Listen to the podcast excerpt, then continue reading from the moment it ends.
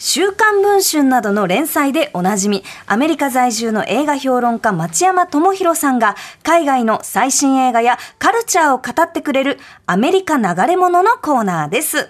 ご自宅のあるカリフォルニア州バークレーからのご出演です。町山さん松はい山どうさん、も松山ですこんにちは。よろしくお願いこんばんはよろしくお願いします。お願いしますえー先週は春の殺し屋祭りということで、はいうんえージョン・ウィック、キル・ボクソン、ベイビー・ワルキューレの3本をご紹介いただきました。はい、ベビーワルハマっちゃいました私あ面白かったですか 面白かったですしちょっと松山さん自慢していいですかあ、あ、何土曜日の朝にベイビーワルキューレの1をおすすめしていただいた作品を見に行って、はいもう我慢できずその日の夜2ベイビー見に行きました あ、すごい。先に見に行かせてもらいましたすごい。いや2もダブルヘッダーで。 2も面白かったですよ僕見てないんですでよ。すよね私もね、1までしかまだ見てないんですよ。うんあ、どうでしたいや、めっちゃ面白かったですね。うんあとやっぱアクションが本当にかっこいい、そう。ね。アクションがすごく冴えてるし、この女性2人が、その、なんだろう、殺し屋っていう、非日常的な、そのアクションシーンのこの話を書いているのに、はいその日常シーンが、のんびりしてて、そうエッセイ読んでるみたいだった。ね、うんなんか日常系アニメ的なほんわかした感じもありつつ、はいもうえ本当に緩急がすごいで、ほんなんだろうお仕事がええ。あの必殺した後 のこのね一言がかっこいいですよああ疲れたあー疲れた あれがかっこいいですよねかっこいいですね、よかった。素晴らしかったんでちょっとぜひえ楽しみだな。はい、町山さんにもですしリスナーの皆さんにも今公開中ですから「ツーベイビーの方はマジで見てほしいですねツーベイビーも見に行かなきゃなあと3の時本当に一瞬で殺される役でいいから出たいあ、いいな 出てきてパーンってすぐ撃たれたのあ雑魚の役やりたい声だけでもいいから出たい。今いたのあれだよあれ、デカミちゃんだよみたいな。みんなでももう一緒になったなみたいうんな。だから本当素敵な作品をね教えていただきましたありがとういえいえありがとうございますしたあれね、僕もね、本当にね、アクションがね、あの、カットとかでごまかしてないんですよ、撮り方とかで。そうねねあのなんていうんですかワンカットで撮ってるんですよね、そう結構いろんなシーンで、香港映画とかの撮り方に近いですね。うなんですね引きで撮ってて、全員、全身が映ってて、ごまかしが全然効かない撮り方をしててそうねそう。そう素晴らしいですけどね素。晴らしかったですね、映画を見る喜びっていうか、アクションを見る喜びに溢れた映画でした、ね、あとあのちょっと名前ど忘れしちゃったベイビー・ワルキューレの金髪の方の女優さんえーっとですね伊沢さん伊伊沢さ沢んさんはあの調べたんですよもうあまりにかっこよくてはいはいはいはいはい他どういう作品とかあのスタントとかやれてるんだろうと思ったらジョン・ウィックのねスタントジョンウやィっックてに出るんてるんでですすもんねね。すごいよ本当ねに。超一流だと思ってなんかでそジョのンウィックだってあハリウッドで、あのジョンウィックシリーズの記録を破った大ヒット作ですよ。すごいそこにね日ね本人の女性スタントがというす素ご晴いでらすしよいね。はいなんか励僕までもさあれのる坂本監督の見たことなかったんで、はいなんか見ようと思って、うんうんあのアマプラで見たんですね。 アマゾあンプライムで。他の作品も、うんはい。そしたらスロータージャップっていう最初の長編かなんかがあって、おうそれ見たらね、主人公がね、町山って言うんですよ。ちょっと運命感じるやつやバカなんですよ。うん手叩いて笑っちゃっ たよ。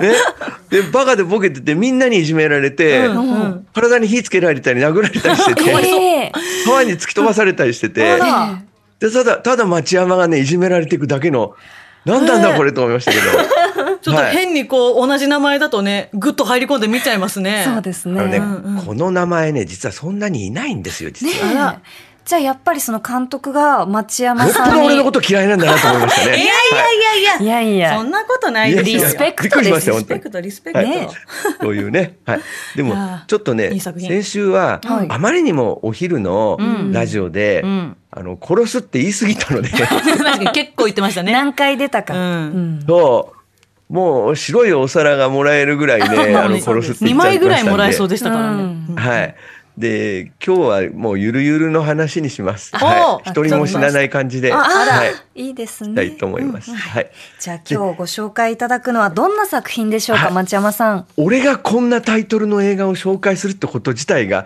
異常と思うような、おー恋のツアーガイドですよ。何キャッキャ思わず指ハートしちゃっロバたコメですよ。指ハートラブコメですよ。 うん、恋のツアーガイド。ツアーガイドもうベタなね、タイトルですけど、ねはい。これはあのロサンゼルスで、まあ、すごく大手の旅行会社の、まあ、管理職をしているほう、えーまあ、40ぐらいの女性アマンダさんが主人公で、レイチェル・リックっていう昔俺がアメリカに着いた頃要するに25年ぐらい前に、あの高校生の役やってた人ですけどももうへーまあそういうお年ですね。うん、はいベテランだ。うん。はい。で、彼女はまあすごくまあ仕事では成功してるんですけど、まあ今独身でですね、うんで、結婚しようと思ってた会計士のね、結構いいエリートの彼がいるんですけど、あの、オハイオに仕事があったっつって彼女をほっぽらかしてオハイオ行っちゃうんですね。あら、えオハイオってのは、まあまあ、だ、ダサいとこですよ。 アあ、メそうリカなのんす中では。あんはいまわかんない、その感なんかこ覚うが。広大な土地があって、うんうんなんか農業とかが盛んなイメーオジハイオは工業地帯あなんですけど工ね業。地帯なへんだーなんか土地がある分、そうなってんのか。五大湖の、はい。で、まあ、あんまりいい、いいとこじゃないっていうか、おしゃれじゃないとこなんですよね。うんうんうんはい。で、まあ、そこに行っちゃったんで、で、彼女はほっぽらかされたんで、うんあの、まあ、ベトナムに行くことにするんですよ。へーほうベトナムへ。はい。うんというのは、ベトナムのツアー会社を、うんこの彼女の大手、まあ、旅行会社がですね、うんえ買収しようという計画を立ててて、ほうで、というのはベトナムはかなりアメリカの人たちにとって観光の人気のあるとこなんで、うん。えーそこで、まあ、でもどの会社を買ったらいいかってことで、うんうん買おうと思ってる会社の、まあ、調査に行くんですね、彼女が。じゃあ半分、半分というか、まあ仕事感覚で言ってるってことですね。仕事感覚で行ってるんですよ。うんうんうんで、まあ、いろいろチェックしてね、減点したりするために行くんですけども、うんで、行ったらですね、そのツアーガイドの、あの、まあ、シンさんというね、ほうえええーイケメンが現れて、ああら、らはい。あらちょっとなんあらかとい、うもう始まってる感するな、 その時点で。トゥクトゥンそっうて始まっちゃいますうねん。あもう本当にね、もう、ラブコメの王道そのまんまですよ。わああ。全然外さない。このね。で、例えば、その、まあ、すごい美しい観光地に行くわけですよ。うんええね。一人で行くわけですよ、彼女はね。あそうーか。で、40ぐらいの女性が一人で行ってるっていうと、まあ、なんかあるなって思うじゃないですか。うんどうしてきたのかな、みたいなうね。んで、えーそのダナンっていうね、非常に美しい海水浴場があって、はい。えーそこに行くと、もうこのガイドのね、えうんうー、んシンくんが、まあ、脱ぐわけですよ。はあ。そうか、水辺だからね。うん水水辺だ辺だかからねらそうそなんのですよね必然性を一応持って脱ぐわけですね。そうそうそう。と彼がもうすごい体なんですよ。あの手元に写真がもうキラキラとありこまれすけど写真あると思うんで。あ本シ当ングだルスパックだああ、いい体引き締まってますね。これガチガチでね。すごいな彼ね、本当はアクション俳優で、へえ。いくつかのアクション映画に出てる人なんですけど、うんうんうんはい。まあ、ベトナム系アメリカ人なんですね。はい。で、まあ、見てるうちに彼女が、まあ、彼のことを好きになって、しかも彼は人にいいことを言うんですよ、いろいろと。あー例えば、その、ベトナムって行かれたことありますあ私は一回会ってお仕事で行ったんですけど、はいうんうんなんかその時、はい小学6年の女性、はい女の子、うん小学生の女の子の手を引いて、あの道を渡ったり、ん電車を乗り換えたりしなきゃいけないことがあって、ほうほうすんごい大変でした。あの道にこうブンブはンいブンブン、あのバイクが通ってああ、そっか、交通量がすごくてのとこか。あれ渡るのす原ごい付がね、ね、うん怖いんですよね。ものすごい量で流れてるんですけそどうなんです、よあれ渡るコツとか言われましたあれを渡るには、うんとにかくゆっくりゆっくりって言われました。はいゆっくり渡るしかない。そうなんですよへえ。信号とかが機能してないっていうことなんです信号全くね、あまあ、あるんですけど、そんなに多くなくて、そかうそうか。で、その、まあ、ゆっくり行くんだけれども、とま、途中で止まっちゃいけないって言われませんそでうしたそう、言われました、言われまし止た。まっちゃいけないんだ。うん。ねへえはあのい。止まったら、あの、ほ流れのを乱しちゃうんでぶつかっちゃうみたいなんですよ。ああ、その電車にね怖っめっちゃ怖いですね。そうなんですよ。うんうん。で、そこを渡らなきゃなんないんですよ、か彼女が。うわーで渡れないんだよ。これ一人じゃ絶対無理ですよっ。てことそうなんはですよですよ。でもね、ね彼女はずっと、その、まあ、エリートで来て、うんうんその、決まった通りに生きてきた人なんですよ。おーなるほど。ストイックな人なんだ、多分。ストイックな人だし、あと、まあよくいるタイプで、まあ旅行会社とかにいるけど、必ずプランを作って計画通りにしかあーなる行動しない人なんですよ。はいはいはい。で思いつきとか全然やらないんですね。うんう。うんん。で、まあ、堅苦しい生き方をしてきたんで、うんその彼女はその渡ることができないんですよ。あーあね。そんなそうすることうルールのないところだと。そうそう、ルールがないから、なんで信号がないのよって怒っちゃうんですうよんう。えんうん。ね、でそこでそのガイドのイケメンのシンさんがね、んあのただゆっくり渡ればいいんだとうただ絶対に止まってはいけないんだほう戻ってもいけないんだとお人生と同じだって前に進むんだって言うんですよいいこと言う。シンいいこと言うんですよいっぱいい ろいろ人生のツアーガイドじゃないですか。ねそうその通りなんですよでこううっとりしてくるんですけどあーいいなでも彼女には彼氏はまだいるんですよ別れてないんですよか別れずにオハイオ行っちゃってるうのわか、ー引き裂かそうなれんでる。すよそういうことか。でどうしるどうしたらいいかしらっていうねイケメン二人でみたいなね、うんうんうんこういう、まあ、まあ、ラブコメの王道をそのまま言ってますよ、本堂当に。々ですねねね。うんだってベトナムって、ね、で彼の方はうんうんえ、あのね、要するに、まあ、最初はツアーでこういう計画だったけども、はいえね、そうじゃ面白くないんだよ。えほえ、もう、これから僕の故郷に行こうって、いきなり実家行っちゃうんですけえど、 ーちょっうシンやりすぎだよやりすぎなのシーンとね展開が早い。早いよシンそう、早い、早すぎるんですけど、うんええまあね、とにかくね、まあ、ベトナム、綺麗なんですよね。そう景色がベトナムってすごい綺麗なイメージあるんで、緑が、はいいっぱいうんねラブコメ撮るのにぴったりな情景がたくさんありそう、そう、もう本当にもう風景がラブコメのためにあるようなキラキラ輝くようなね、風景だけ撮ってますね。はい、だっけというとていうのこれね、本当にねもう重いこととか、あの触れないで本当にラブリーな気持ちにだけさせる、ね、もう完璧なエンターテインメントで。はあはあ僕が見て思ったのは、はいこのやっぱりこう農村地帯とかに行くじゃないですか。うん。と50年前にはそこアメリカ軍がナパーム弾ぶち込んでたとこですよ。ええうん、戦争があったわけですからね。ねえ、んアメリカの爆撃機はもうものすごいベトナムの、えー農家の人たち殺してたとこなんですけど、うんということは一切触れないですこの映画。そうか、そういう歴史的背景は、まあまあそう置い、置いとくのが作品としてどうかはあれですけど、そうまあ、綺麗なところっていうことなんですね。まあだから景色一と言も戦争のことには触れないですし、まあ50年前ですからね。うんうんなるほうど。んうんえベでトナム側、まあ、ベトナムにもその、うん暗いところもあるじゃないですかやっぱり繁華街とかやっぱりすごいしね、売春とかもすごいし、うんまあ、そういうとこなんですそこは見せないっていうね、 本当にあの美しいとこしか見せないんで、あのそれもなんだかなと思う人はねネットフリックスにもう一つねベトナム映画でね、はいほうあのパンソイ美しき殺し屋っていう映画があるんですよ。はい。パンソイ。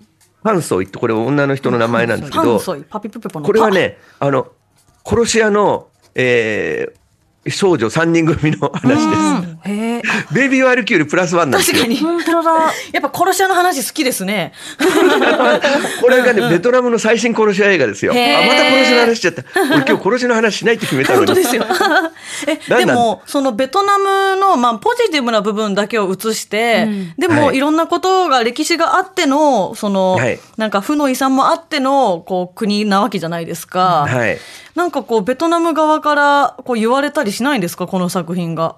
都これ合ベよくトなナいみムたい観な。光局全面協力ですからね。なるほど。 そっか、逆に、なんだろう、ポジティブキャンペーンじゃないけど、ポジティブキャンペーンですよ。そういうことで。ですよね。じゃあ、はい観光客、うん、観光客としては、こういう、はいこれを見て、ベトナムにぜひ足を運んでくださいっていうことなんですかね。そうですね。もう完全に観光ガイドみたいな映画になってて完璧だと思いましたけど。そうかはい。でもダークサイドも見たいって人はぜひ、ぜひね、あの、パンソイのパンソイ方もご覧になると。日本立てがいいかもしれないですね。。そ確かう、にね美少女3人組の殺し屋が、あの、ベトナムの暗黒、えーな組織にね、挑むっていう話でもう殺しまくりますんで、こっちはこれもちょっと見てこっちもそっちですごいんですけけどね。うんうんはい。それシリーズになっててね、その前に、ハンフォイというね、ハンフォイママは元ギャングっていうのがあるんですよ。で、そっちのすごいのはね、ベトナムらしい殺し方をしますよ。ベトナムらしい。ドリアンを、 ドリアンで相手の顔面を砕くっていう、あんなボコボコガの。ガーッつって、あんなボコボコのものでダメよ。そう、トゲトゲでめちゃくちゃ硬いから、で、しかも臭ど。いし。臭いし。ね一番嫌かも、それで攻撃されるの。これすごいなとベトナムならではの殺し方というね、はい、いうのを見せてくれるのがそのハンフォイっていうそのシリーズですけど、まあ、そちならんかも面美白いしですさもからぜ見つひつ、そうですね。はいううん歴史的な部分は勉強もしつつですね。はい、まあそっちもネットフリックスですけど、はい。でもう一つですね、まあはい旅行系っていうことでね、もう一つ旅行映画の話をちょっとしたいんですね。はいはい。えーロンゲストデート、またまた俺うわ俺がこういう映画紹介するんだよ。 確かにあとねロンゲストデート、はいえーバケーションはどこまでもっていうこれね、ネットフリックスのドキュメンタリー映画なんですよ。あえドキュメンタリードキュメンタリーです。恋のツアーガイドはまあ完全に創作なわけじゃないですか、うん、あじゃあもう完全ドラマですけどねあ。ドキュメンタリー、はいほうドキュメンタリーで、うんうんえーこれね、ニューヨークに住んでる、んえー女性で29歳のカーニーさんという人、この人ね、ベトナム系アメリカ人ですね。へーはい、で、えー彼女と、えー男性の方はですね、はいマット・ロバートソンという白人の30歳ですね。うんうんはい、でこの2人の、まあ、デートについての話なんですけども、へえ。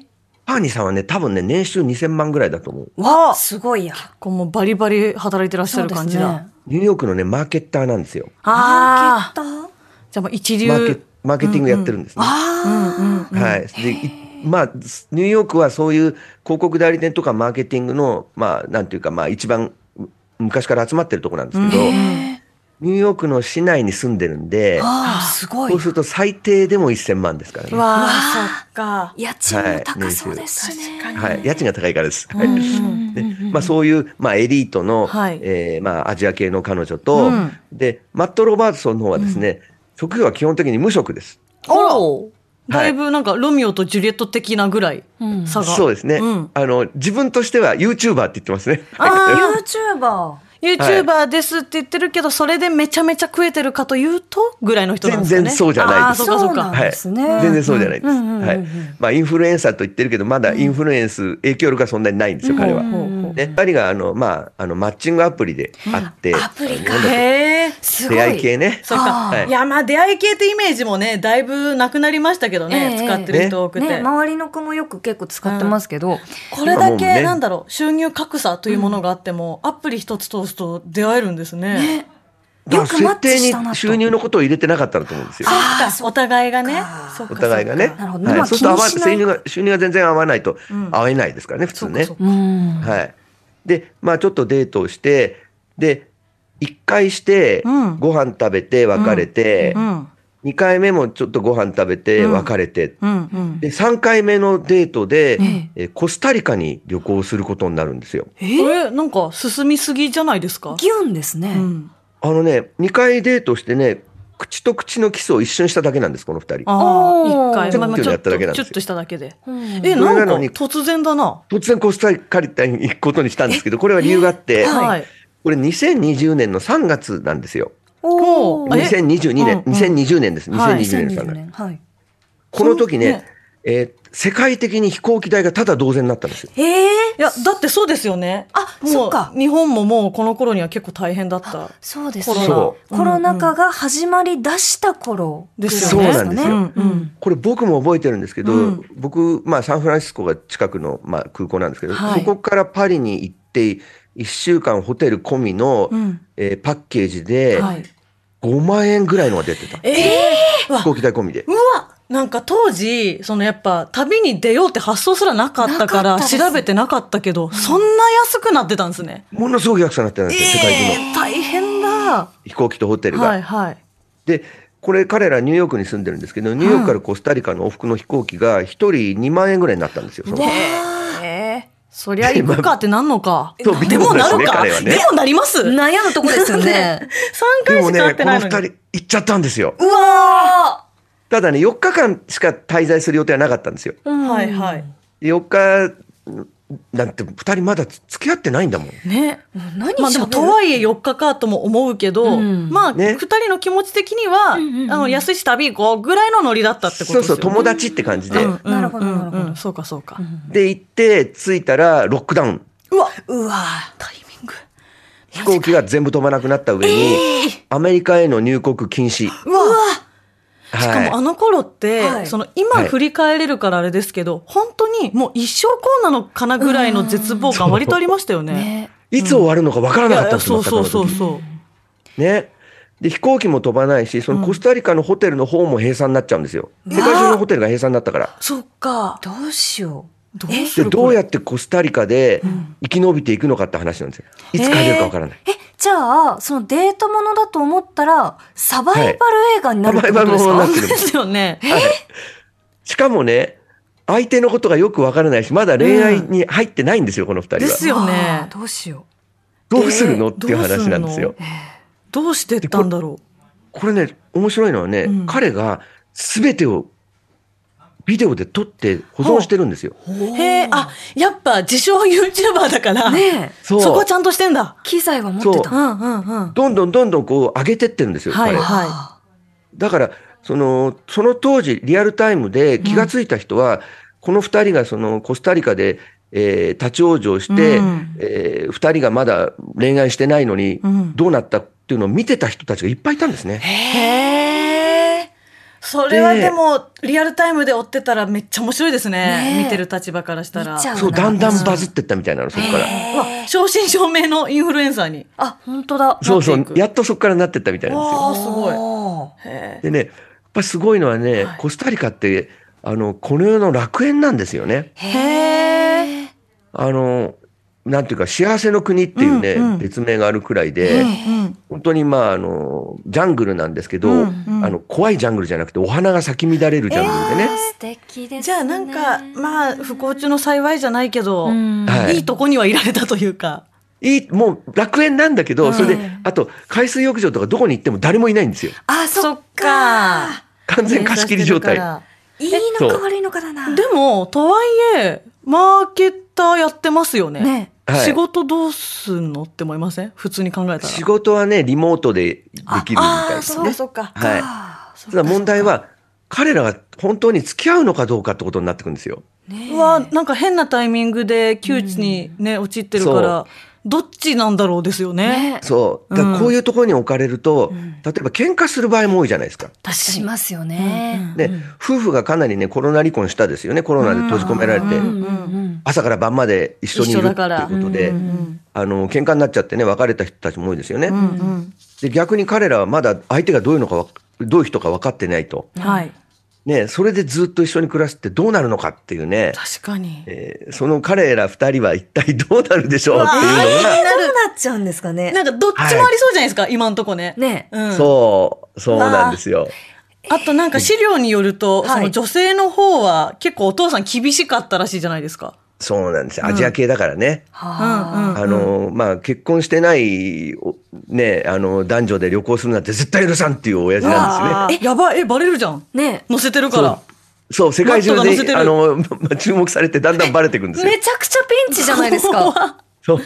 で、どうするって。それで彼女の方はまだ結婚したくないんですよ。実は。あ うわ、これ、それも物前語。にね、付き合った男がね、自分よりも年収が少ないんで、はいいじけててね、うまくいかなくなったっていうことがあっあて、じゃあちょっとトラウマがあるんだ、そこに。そうなんですよ。うんで、彼の方はどんどん彼女に惚れてっちゃうんですけど、あーわそう。ーそっか。そういうね。さあどうなるっていうのちょっと気になりまが、すねまあこの、まあネットフリックスのドキュメンタリー、えーロンゲストデートですんで、はい、今も配信中ですんで、どっちもね、あの、ぜひね、テレーとね、ご覧ください。あはあ、い。いいですね。ロンゲストデートってタイトルがまたいいですね。いいですねそういう物語聞いてからだとあ。。バキえーで見してょみどよこまでう。も。うん。いやーありがとうございました。えー、2本ともネットフリックスでで見れるこう十分はい。バケーション気分になりますんで。そうですね、はい。ゴールデンウィーク前にね、はい旅気分を高めていきましょう。はい。ういん。はいはい。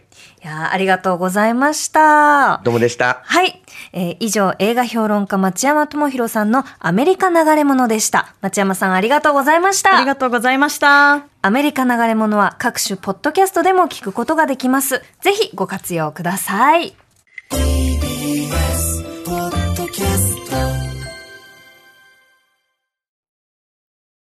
毎週月曜から木曜朝8時30分からお送りしている「パンサー向井のフラット」毎日を彩るパートナーの皆さんはこちら月曜パートナーの滝沢カレンです火曜パートナーのココリコ田中直樹です水曜パートナーの三田寛子ですそして木曜日は横澤夏子ですヤーレンズのデイ淳之介です奈良原雅樹です横澤夏子ちゃんとヤーレンズが各週で登場今日も一日頑張ろうのきっかけは「パンサー向井のフラット」で